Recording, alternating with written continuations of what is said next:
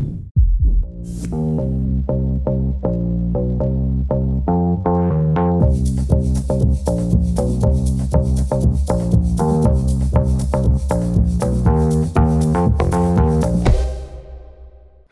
und herzlich willkommen zum Frankensein Podcast.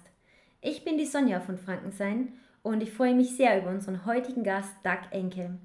Er ist seit über 15 Jahren Direktor des Nürnberger Tiergartens und spricht mit mir über das große Thema der Zoo als Arche. Guten Tag, Herr Enkel. Bevor wir anfangen, muss ich gleich mal ein Geständnis machen.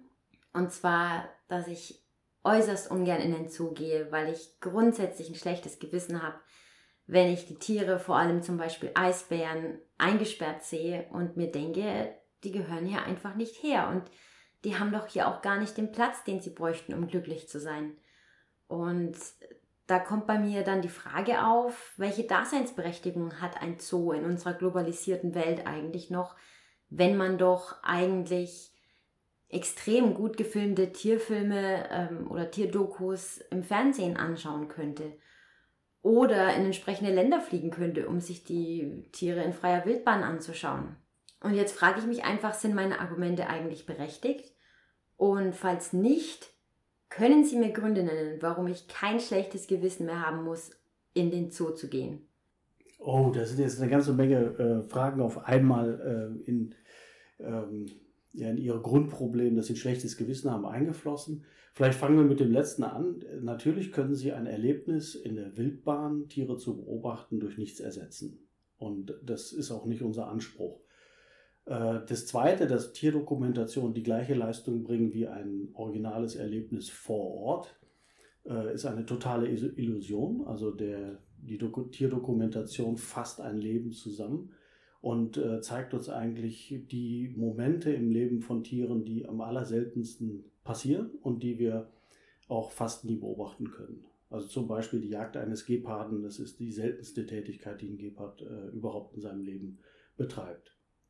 Äh, das nächste ist, inwieweit sich Tiere bei uns, äh, oder fragen wir erstmal, gehören die Tiere hierhin? Natürlich gehören sie nicht hierhin, aber wir leben in einer globalisierten Welt. Äh, sie gehören immer mehr hierhin, weil sie immer mehr durch unser Handeln und durch unsere, äh, unser Agieren auch hier in, in Deutschland betroffen sind. Das heißt, wir haben eine Verantwortung für die Tiere mittlerweile in einem so starken Ausmaß, dass wir uns mit denen auseinandersetzen müssen. Und dass sie hier sitzen, zeigt, dass das funktioniert.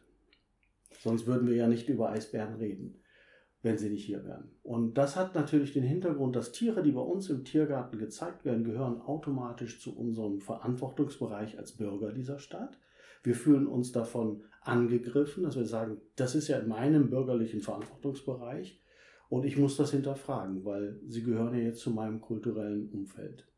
Und damit haben wir die Tiere praktisch äh, in unser Bewusstsein geholt. Das ist mal die erste Aufgabe. Die, die schwierigste Frage zu beantworten ist, wie wohl fühlen sich die Tiere unter den Bedingungen, unter denen wir die halten. Und dafür müssten wir wirklich Art für Art durchgehen und sagen, was sind äh, Verhaltensbedürfnisse der Tiere, können wir die voll, vollumfänglich oder ausreichend befriedigen oder wo haben wir noch Haltungsprobleme und äh, müssen Verbesserungen äh, noch äh, vornehmen. Wenn Sie jetzt gesagt haben, wir haben eine Verantwortung gegenüber diesen Tieren. Was meinen Sie damit genau? Dass wir natürlich durch unser ganzes Handeln einen massiven Einfluss haben auf die Veränderung der Ökosysteme auf dem ganzen Planeten.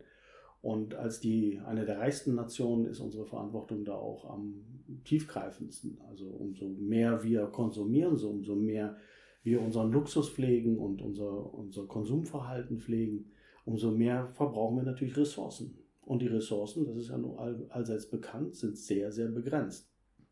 Und gleichzeitig ist es so, dass wir halt äh, den Klimawandel mit beeinflussen durch unser Verhalten, was mittlerweile ja auch jeder weiß. Das heißt, wir haben nicht nur unser Verhalten, sondern auch unsere politischen Entscheidungen, auch unsere wirtschaftlichen Entscheidungen sind in den nächsten Jahren entscheidend darüber, ob wir irgendeins dieser Tiere in der Wildbahn jemals noch beobachten können. Ich frage mal so, wenn ich von Zoos oder Tierparks höre, fällt auch immer wieder der Begriff der Zoo als Arche. Was genau ist damit gemeint? Also ich kann Ihnen gleich erstmal sagen, dass ich den Begriff nicht verwende, weil wir werden es nicht schaffen, von jeder Tierart äh, ein Pärchen äh, äh, zu halten. Wir sind nur in der Lage, exemplarische Tierarten hier zu zeigen und äh, exemplarisch zu zeigen, wie man Arten schützen und wie man bestenfalls auch Arten retten kann. Das heißt, diesen, diesen Anspruch der Arche können wir gar nicht erfüllen. Wir rechnen mit, damit, dass wir äh, um die 10 Millionen Tierarten haben. Äh, wir kennen davon bis jetzt äh, knapp 2 Millionen Arten und wir halten davon ungefähr 10.000. Also in dem Verhältnis spielen wir. Ähm, untersucht auf ihren Gefährdungsgrad sind von den 2 Millionen im Moment ungefähr 160.000. Das heißt, wir, wir reden sowieso immer nur über einen kleinen Ausschnitt, den wir kennen. Und was unsere Aufgabe ist, dass wir anhand dieser Beispiele, die wir haben, dass wir Schutzkonzepte aufweisen, dass wir ähm, Beispiele für die Schönheit, die wir verlieren, äh, bringen, was ein nicht unerheblicher Effekt ist, der uns zu Entscheidungen trifft für diese Tierarten und für Arten äh, uns einzusetzen, dass wir äh, forschen, wie man diese Tiere verstehen kann, dass wir das Verhalten verstehen, dass wir die Ansprüche verstehen, dass wir die Physiologie kennen, um eben Bedingungen vor Ort vielleicht doch wiederherstellen zu können, dass die Tiere nicht aussterben. Und das ist, glaube ich, im Moment so die, die, eine Aufgabe, in der die Bedeutung der Zoos extrem wächst, weil die Probleme vor Ort extrem zunehmen. Also ist es die Aufgabe des Zoos, einen, einen gewissen Anteil der Tiere zu retten? Kann man das dann so sagen? Also wenn Sie selbst sagen, ich möchte den Begriff Arche Zoo nicht benutzen, weil wir ja das gar nicht abdecken können. Aber was macht dann der Zoo? Also wofür ist er außer dass Besucher reinkommen und sich der Schönheit unserer Welt bewusst werden, noch gut? Wir sind eigentlich, ähm, sagen wir, wir haben im Artenschutz, also Artenschutz ist unsere gesetzliche Aufgabe. Alles, was wir tun, muss dem Erhalt der Biodiversität dienen.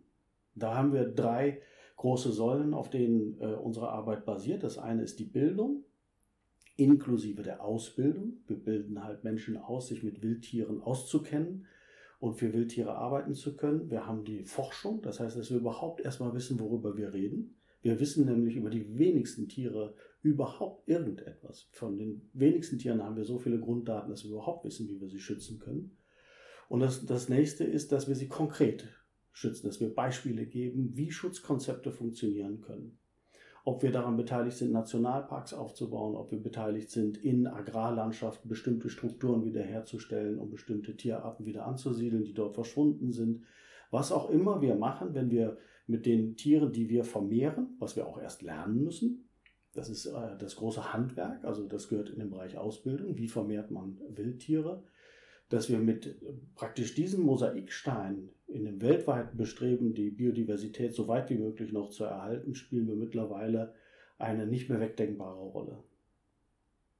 Wieso, wenn ich fragen darf? Also warum ist der Zoo, warum hat er da so eine wichtige Rolle eingenommen, dass wir den brauchen, um die, um die Biodiversität zu erhalten? Weil wir ähm, aus nicht immer rühmlicher Geschichte heraus die Spezialisten für Intervention sind. Wir greifen ein. Wir haben immer eingegriffen, indem wir Tiere entnommen haben, wir haben Tiere gehalten, wir haben sie vermehrt. Wir, sie sind bei uns gestorben. Wir haben immer ganz tief eingegriffen in, äh, in das Leben der Tiere. So, und jetzt sind wir in einem, äh, äh, einem Stadium im Artenschutz, dass das Conservation-Konzept, also das Bewahrungskonzept nicht mehr reicht. Wir müssen überall eingreifen. Wo auch immer wir Artenschutz betreiben, muss der Mensch eingreifen und tief in die Natur eingreifen, tief in das Leben der Tiere eingreifen, um die Tiere überhaupt noch retten zu können. Und das ist unsere Spezialität. Das, das können wir. Es war früher unrühmlich, es ist heute die größte Expertise, die wir überall hin exportieren. Wir haben die veterinärmedizinischen Kenntnisse, wir haben die handwerklichen Kenntnisse, wie transportiert man Tiere, wie, wie hält man sie in Rescue Centern oder in Zoos. Es ist völlig egal geworden, wir sind mittlerweile so vernetzt im Artenschutz, dass wir den Unterschied zwischen äh, dem da draußen und uns hier drin, also in, in den Zoos, nicht mehr, nicht mehr machen, sondern wir arbeiten zusammen. Und das Ganze ist in einem neuen Schutzkonzept zusammengefasst, diesem, dem sogenannten One-Plan-Approach. Mhm. Und ich, frage, ich muss jetzt nochmal nachfragen es ist ja schon sehr zwiespältig. Ich meine, auf der einen Seite wollen wir nicht eingreifen und jetzt aber sagen sie, wir müssen eingreifen, weil sonst die Tiere gar nicht mehr zu retten sind. Warum? Naja, das sehen wir ja weltweit, egal welche Tierart wir uns angucken. Es gibt Natürlich auch Gewinner, also Ratten gehören zu den Gewinnern, die sich weltweit äh, übermäßig vermehren. Das gleiche gilt für Kaninchen, für Hauskatzen und so weiter, die zu den schlimmen Invasoren gelten, die überall die Lebensräume als Gewinner ähm, dominieren. Ähm, ansonsten ist es so, dass wir fast bei allen Tierarten, die wir kennen, abnehmende Trends beobachten können. Das heißt, alle Bemühungen durch dieses Schutzkonzept, dass man sagt, lass den Wald einfach so stehen, wie er ist, gehen spätestens mit dem Klimawandel äh, zugrunde, diese Konzepte. Wir müssen ja mittlerweile auch bei der Vegetation eingreifen. Also wir müssen, wenn wir die Panzernashörner in Indien äh, retten wollen, dann müssen wir eine eingeschleppte Mimosenart äh, vernichten, die dort äh, deren Nahrungsgrundlage zerstört, weil sie alles überwuchert, aber kein Nahrungs, keine Nahrung für Nashörner darstellt. Also das, das bedeutet, dass wir ähm, mit einer Geschwindigkeit Tiere verlieren, die es immer öfter notwendig machen, Tiere rauszunehmen, bis wir wieder einen, einen Lebensraum wirklich als Schutzraum geschaffen haben und sagen, da können wir sie wieder hinbringen. Mhm.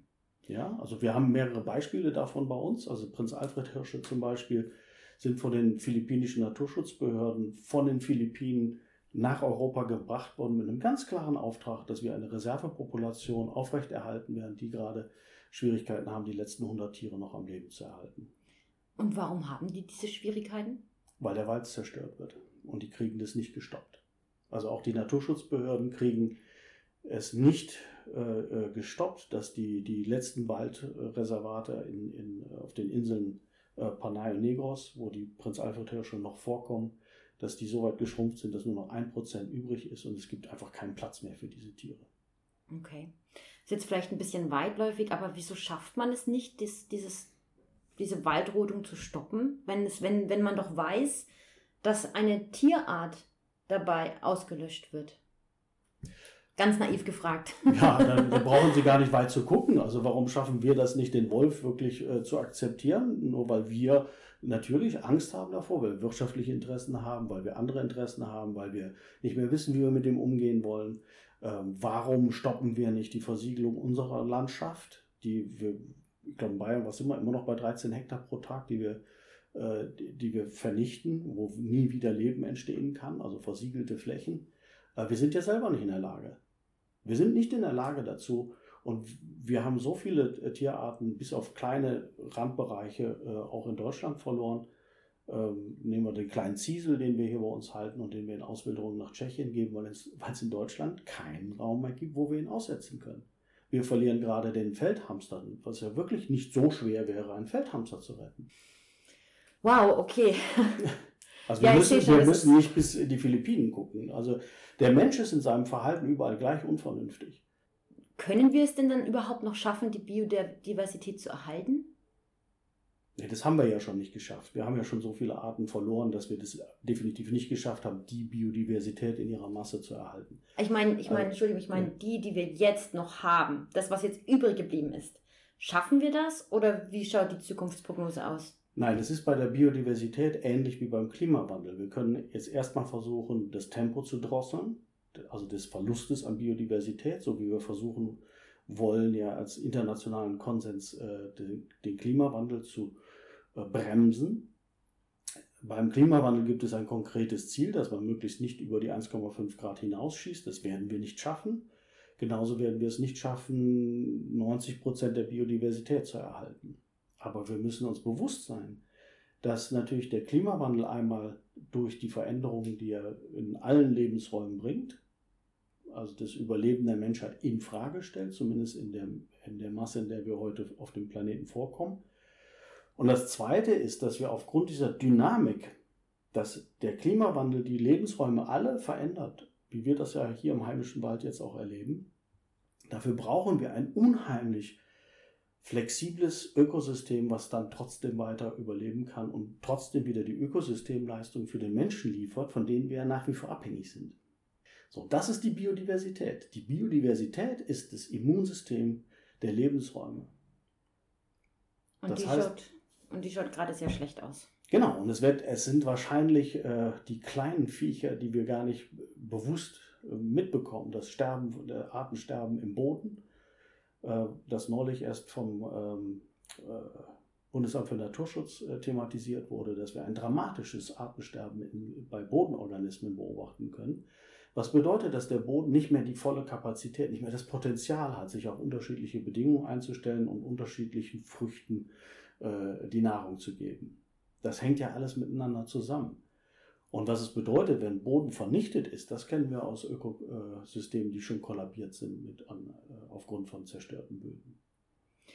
Jetzt muss ich doch nochmal fragen, aber was denken Sie jetzt konkret, worauf steuern wir gerade hin?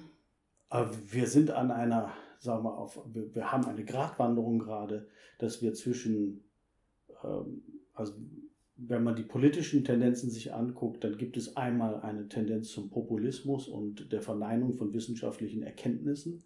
Das würde uns ins sichere Verderben äh, steuern. Und es gibt gleichzeitig aber auch eine äh, kraftvolle Wissenschaft, die uns die Chance gibt, äh, uns vielleicht doch noch zu retten. Also uns heißt immer als Menschheit. Nicht die Tiere. Nein, also was heißt die Tiere? Wir werden natürlich die Tiere, viele Tiere werden mit uns zugrunde gehen, aber die Natur, um die es ja angeblich geht, der ist das völlig wurscht. Also die Natur, das heißt ein System, das darauf beruht, dass, dass irgendwo noch Photosynthese gemacht wird, dass irgendwo noch Nahrung dadurch entsteht, dass Photosynthese stattfindet, dass irgendwo noch ein bisschen Wasser ist, von wo sich dann die Organismen äh, nähren können, um Photosynthese betreiben zu können und dann sich ernähren zu können das wird bleiben. Aber ohne uns.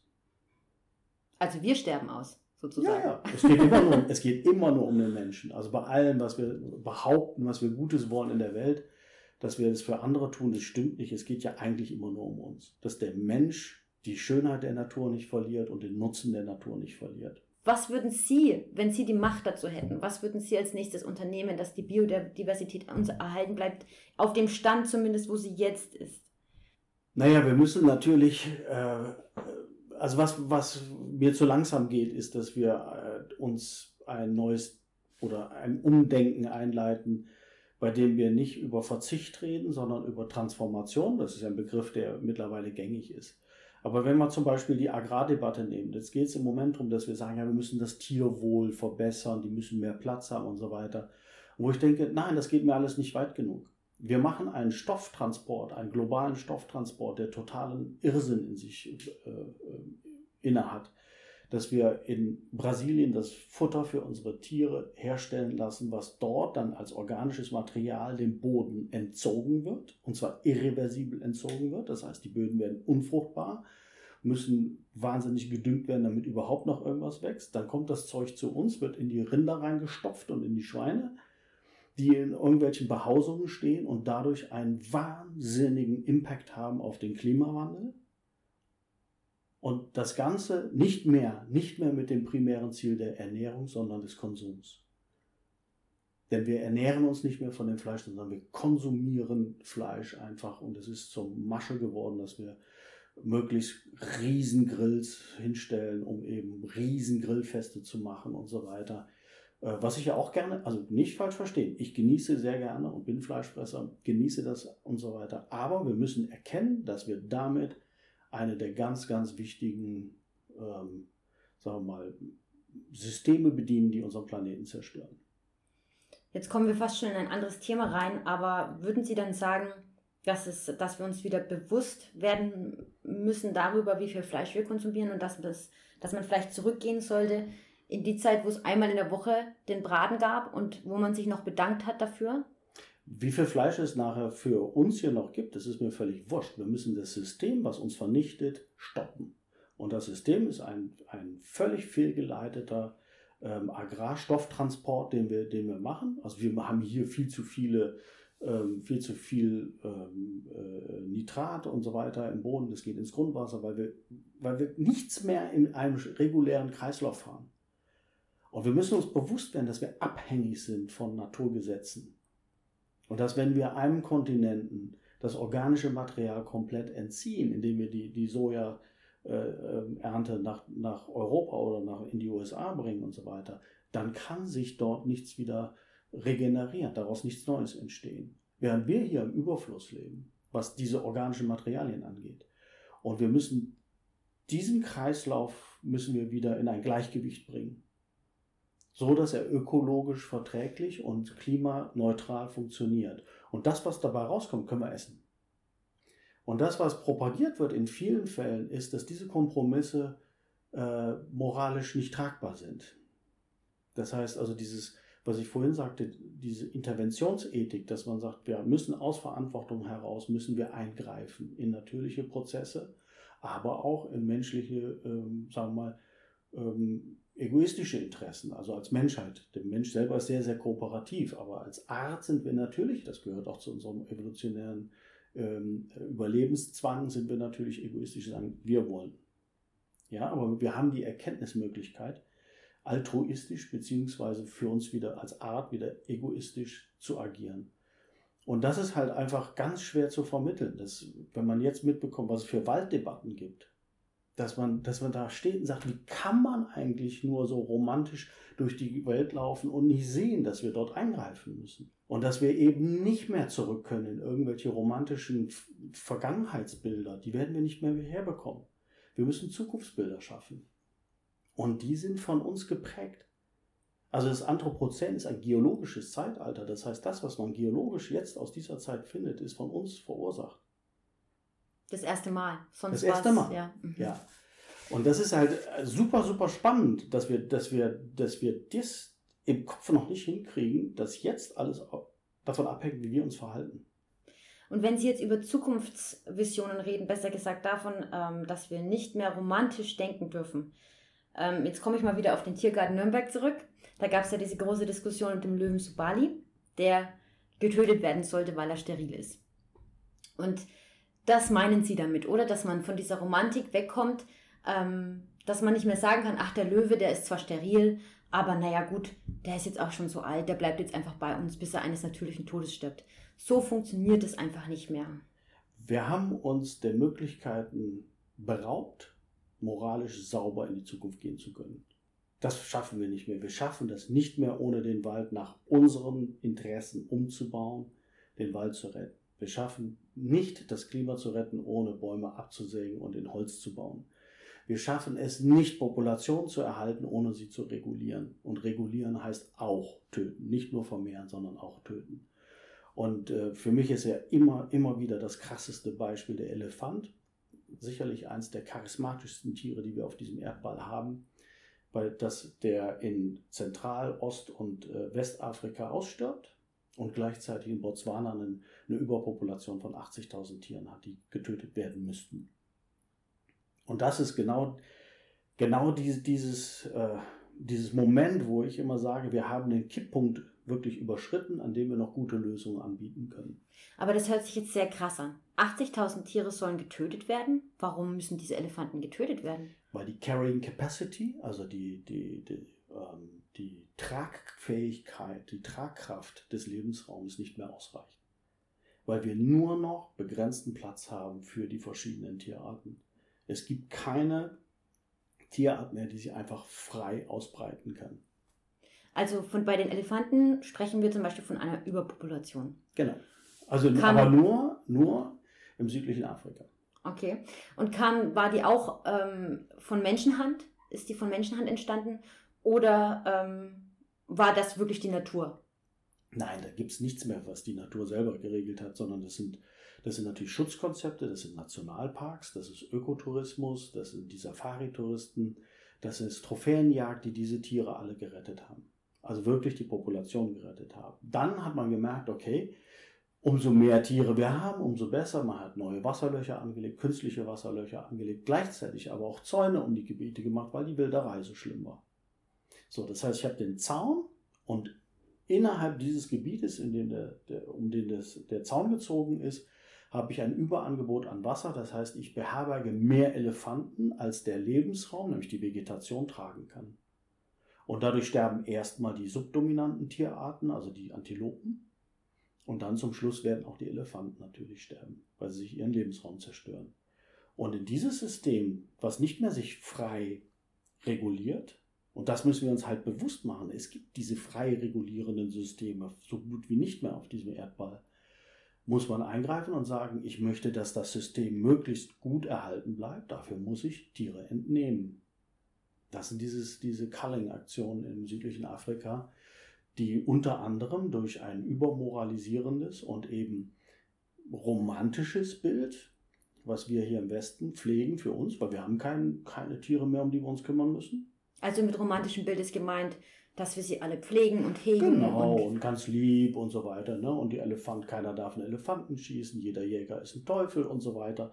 Und dadurch gibt es halt auch dort natürlich äh, Verhalten, äh, also Verhaltensweisen der, der Nationalparks, dass sie sagen, wir können das in der Form nicht weitermachen, diese Culling-Aktion jedes Jahr. Dazu als Arche ähm, fällt immer wieder als Begriff, wenn es um Tierparks oder Tiergärten oder Zoos geht. Warum ist es Ihnen so wichtig, dass das Thema an sich so massiv in die Öffentlichkeit kommt? Weil unser Überleben abhängt von der Biodiversität. Ganz einfach. Ich glaube, dass das eine Wichtigkeit äh, bekommen hat, die weit über die Sympathie für Tiere, die Empathie, die wir für Tiere empfinden und so weiter, weit hinausgeht. Wir sind funktional abhängig von diesen Ökosystemen, dass sie funktionieren, dass freie Kreisläufe frei funktionieren. Und äh, deswegen betreibe ich eigentlich meinen Beruf mit wachsender Leidenschaft, weil ich denke, wir haben als einzige Institution das äh, Potenzial, Menschen zu, so stark zu motivieren.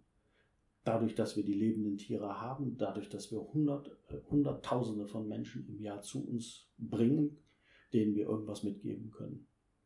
Und dieses Potenzial zu heben, ist unsere wichtigste Aufgabe, dass wir sagen, es ist eine wahnsinnige Verantwortung. Wer hat denn eine Million Gäste, denen er was erzählen kann? Wer schafft das aus 150 Kilometern äh, im Radius, Umgebung? Manche Zoos haben 200, 250 Kilometer. Menschen anzulocken und hat alles in der Hand, um sie hochgradig zu sensibilisieren für unser eigenes Überleben. Also ich finde, das, das ist eine so grandiose Aufgabe, die wir da haben.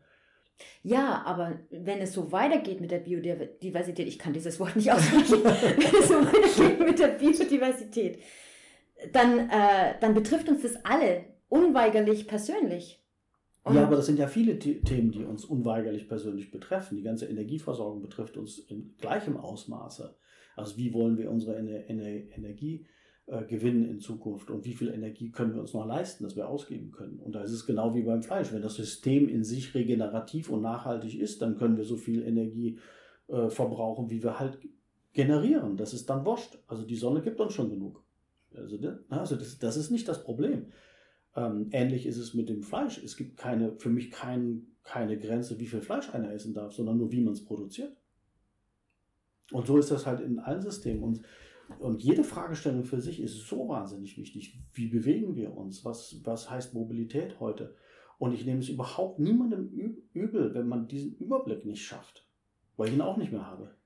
Ja, natürlich. Nur eins ist ganz sicher, dass jedes System seine Grenzen hat und wir definitiv schon weit über diese Grenzen hinausgegangen sind.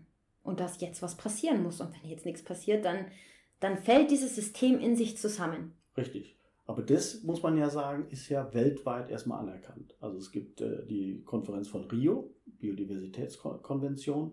Es gibt den äh, äh, Klimagipfel von, von Paris, das Klimaabkommen. Also die Erkenntnis ist ja da.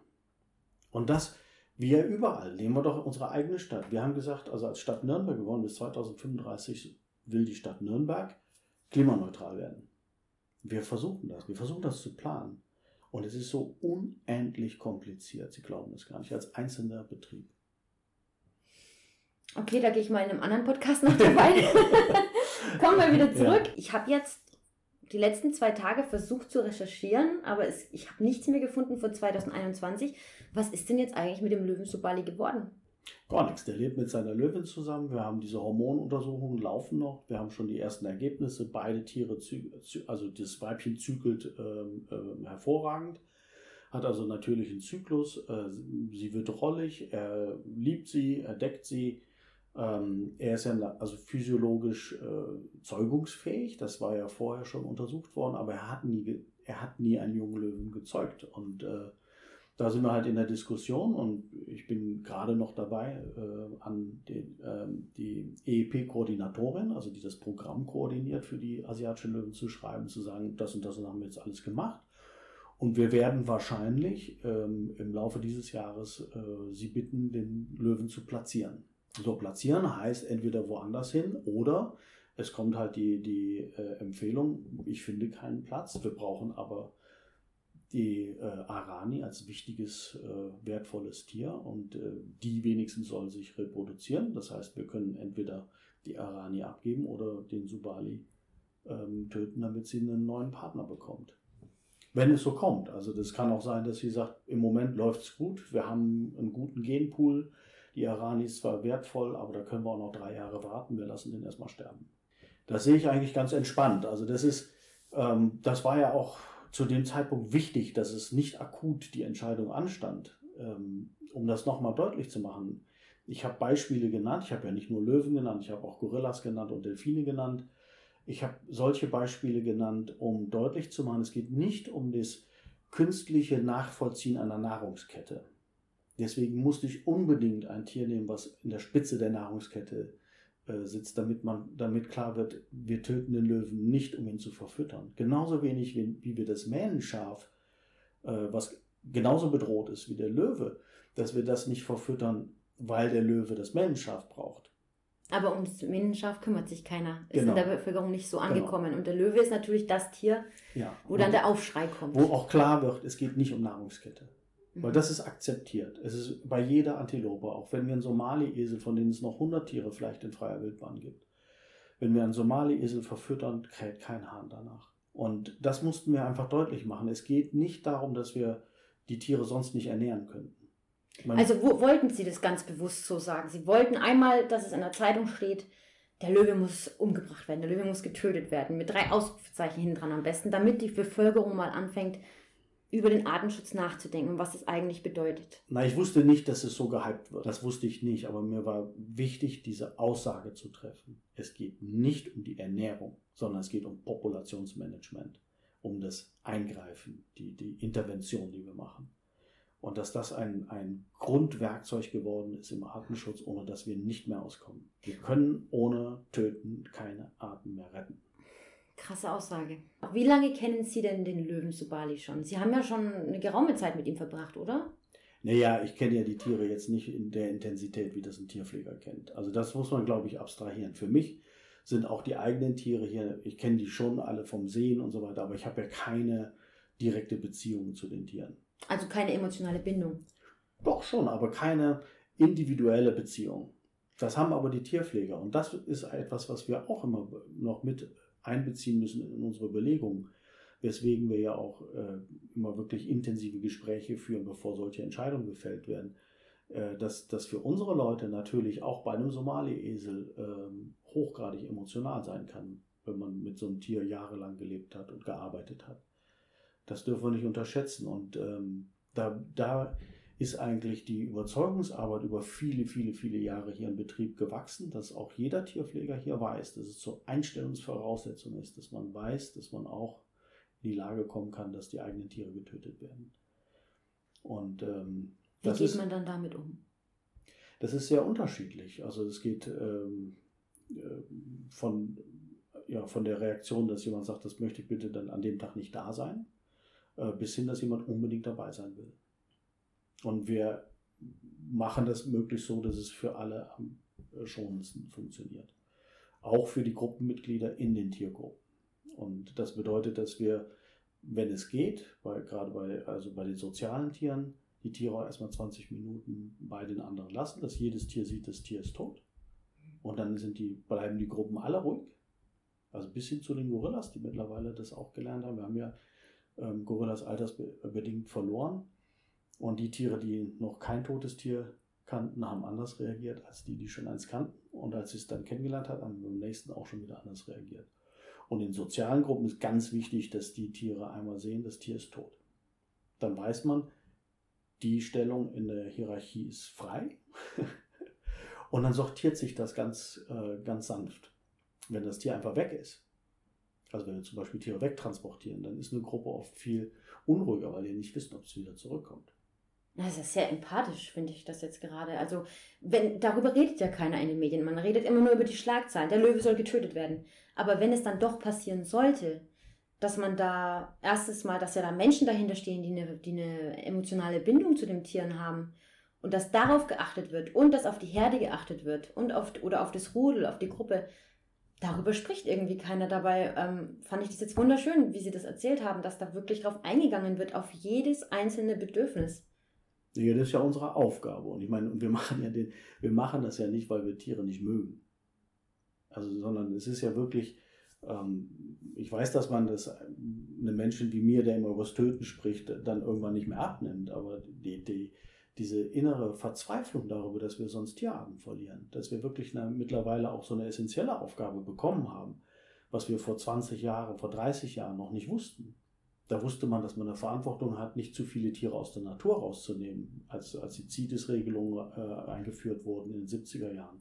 Das habe ich bei meinem Vater erlebt. Der sagte, keine Schneeleoparden mehr aus Kirgistan sondern wir müssen selber züchten. Da gab es eine Schneeleoparden-Symposien, wo man dann gelernt hat, sich ausgetauscht hat, wie man Schneeleoparden züchtet, dass man die Tiere ausgetauscht hat miteinander, dass man den Handel ausgetrocknet hat durch Nachzuchten, die man untereinander abgegeben hat, kostenfrei. Das war 70er Jahre. Was ja ähm, sehr zum Erhalt der Tiere beigetragen hat, wahrscheinlich, damit es keinen Schwarzhandel mehr gibt mit genau, den Tieren. Das war damals eine Aufgabe, eben diese Naturentnahmen zu unterbinden und heute ist es so, dass diese Naturentnahmen für diese großen Säugetiere bei uns keine Rolle mehr spielen, weil die kommen nicht mehr bis, bis nach Deutschland, aber die, die sterben vor Ort. Jetzt ist es so, dass wir die letzten Tiere ihrer Art zum Teil haben. Und das ist ja eine ganz andere Verantwortung und dass wir uns einfach nicht leisten können, sentimental zu sein. Weil dieses Nichtstun ist unterlassene Hilfeleistung. Darauf muss ich nochmal eingehen. Eine sehr krasse Aussage, welche ich im Manati-Magazin, dem das Magazin vom, Tierpark, äh, vom Tiergarten Nürnberg gelesen habe, ist, dass sich die Natur manchmal nur schützen lässt, indem man für sie tötet. Was ist damit gemeint? Das war eine wichtige Frage, die ich noch hatte. Nee, es gibt vielleicht noch einen Aspekt, eben bei Invasivarten ist es natürlich so, dass die massenhaft äh, vernichtet werden mussten in vielen Fällen. Also Neuseeland ist ja so ein Beispiel, Ratten äh, die dort äh, ihr Unwesen getrieben haben. Das sind Ackerkröten in Australien, die Riesenprobleme machen. Hauskatzen weltweit sind mit die schlimmsten Invasoren, die es gibt. Ja, ich habe auch eine, muss ich zu meiner Schande gestehen. Ja, es ist aber in einer Dimension, die wirklich dramatisch ist. Und ich bin immer wieder selber fasziniert davon, dass heute, heute ein Artenschutzprojekt, wo wir gesagt haben, das müssen wir unterstützen, wo es um den Schutz eines endemischen Vogels auf einer Insel gibt, von dem es noch zwölf Paare gibt. Ich glaube, oder, oder 100 Tiere, irgendwie sowas, aber zwölf, zwölf nachgewiesene Zuchtpärchen noch gibt, dass man eine Maschine entwickelt hat, die Katzen erkennt und dann mit Gift besprüht, wenn die vorbeilaufen und die sich das Gift absch abschlecken und dann sterben. Das ist heute ein Werkzeug des Artenschutzes, damit man sich, also das ist so ein Beispiel, wo ich dachte, das ist so krass das ist grausam vor allem. Das ist so krass, dass wir äh, wirklich einen solchen Aufwand betreiben, um eine Tierart töten zu können, um Arten, andere Arten zu retten. Das macht eigentlich für mich so deutlich, dass wir in einer eben diesen Kipppunkt der schönen Lösung überschritten haben, dass wir den verpasst haben. Wir, wir haben so grausame ähm, Notwendigkeiten, wenn wir den Konsens oben drüber stellen, wir wollen Biodiversität erhalten, dass wir äh, mit solchen Lösungen uns auseinandersetzen müssen. Ja, ich muss einfach nochmal fragen, auch wenn ich die Antwort eigentlich schon weiß, aber ich möchte es noch einmal ausgesprochen haben von einem Experten wie Ihnen. Was passiert? Welche Zukunftsszenarien stehen uns bevor, wenn wir es nicht schaffen, die Biodiversität zu erhalten? Wenn wir die Biodiversität nicht nicht erhalten können. Das heißt, wenn wir immer mehr Arten verlieren, sowohl bei Pflanzen als auch bei Tieren, Organismen, Mikroorganismen und Pilzen, das gehört alles ja mit in diesen Topf rein, dann wird die äh, Flexibilität der Natur auf externe, also ähm, nicht lebende, also abiotische Faktoren wie Klimawandel, Temperaturveränderungen ähm, und so weiter, ähm, dann wird die Reaktionsfähigkeit so steif und unflexibel werden, dass uns ganze Systeme einfach vollkommen wegbrechen werden. Denn die Diversität per se, also ohne zu sagen, welche Tierart welche Funktion hat, aber die Diversität per se ist die Flexibilität der Natur, sich auf unterschiedliche, sich verändernde Bedingungen einzustellen. Und wenn wir der Natur diese Möglichkeit nehmen, dann ist es so, als wenn wir einem Menschen das Immunsystem zerstören. Und daraus kann man dann schlussendlich folgern, dass der Mensch daran sterben wird. Mitunter. Zumindest die meisten. bis sich das wieder so einpendelt, bis wir so wenige geworden sind, dass sich das wieder irgendwo einpendelt und wieder äh, eine Diversifizierung stattfindet. Also könnte man sagen, dass diese ganzen Zukunftsfilme, die man zu sehen bekommt, wo der Planet eine Wüste wird oder ein Meer und es nur noch ganz wenig trockene Stellen gibt, das ist durchaus vorstellbar. Nee, wahrscheinlich sieht es noch ganz prall aus, nur dass da nichts mehr ist, wovon wir uns ernähren können. Mhm. Okay.